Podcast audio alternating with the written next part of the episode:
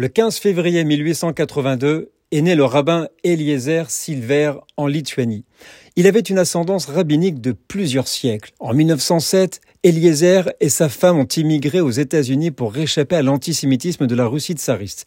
Installé à New York, d'abord vendeur d'assurance, il va accepter un poste de rabbin à Harrisburg, en Pennsylvanie. En 1929, il est élu président de l'Union des rabbins orthodoxes des États-Unis, l'Agudat Arabonim, devenant ainsi l'un des principaux chefs religieux juifs américains. En 1931, il deviendra le rabbin de la congrégation de Knesset Israël à Cincinnati dans l'Ohio, fonction qu'il occupera jusqu'à sa mort. Pendant la Seconde Guerre mondiale, il a sauvé des milliers de juifs. En novembre 1939, il convoque une réunion d'urgence à New York et va créer le Vaad Atzala, un comité de sauvetage pour les juifs.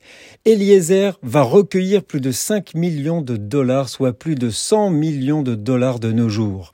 Lorsque les États-Unis ont refusé d'augmenter leur quota d'immigration, il a fait envoyer 2000 de travail émanant de synagogues de toute l'Amérique, obtenant ainsi 2000 visas d'urgence. Il s'est tourné vers tous les canaux, qu'ils soient légaux ou non, pour sauver autant de vies que possible. En octobre 1943, il organise un rassemblement de plus de 400 rabbins à Washington, D.C. pour faire pression sur le gouvernement américain pour sauver les juifs européens.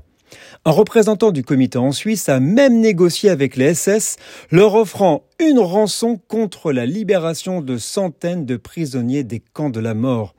Après la guerre, il a récolté des fonds pour aider les survivants à émigrer vers ce qui deviendra le futur État d'Israël.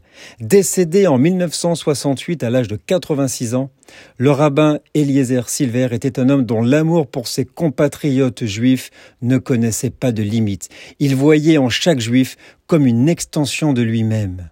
Nous sommes le 15 février.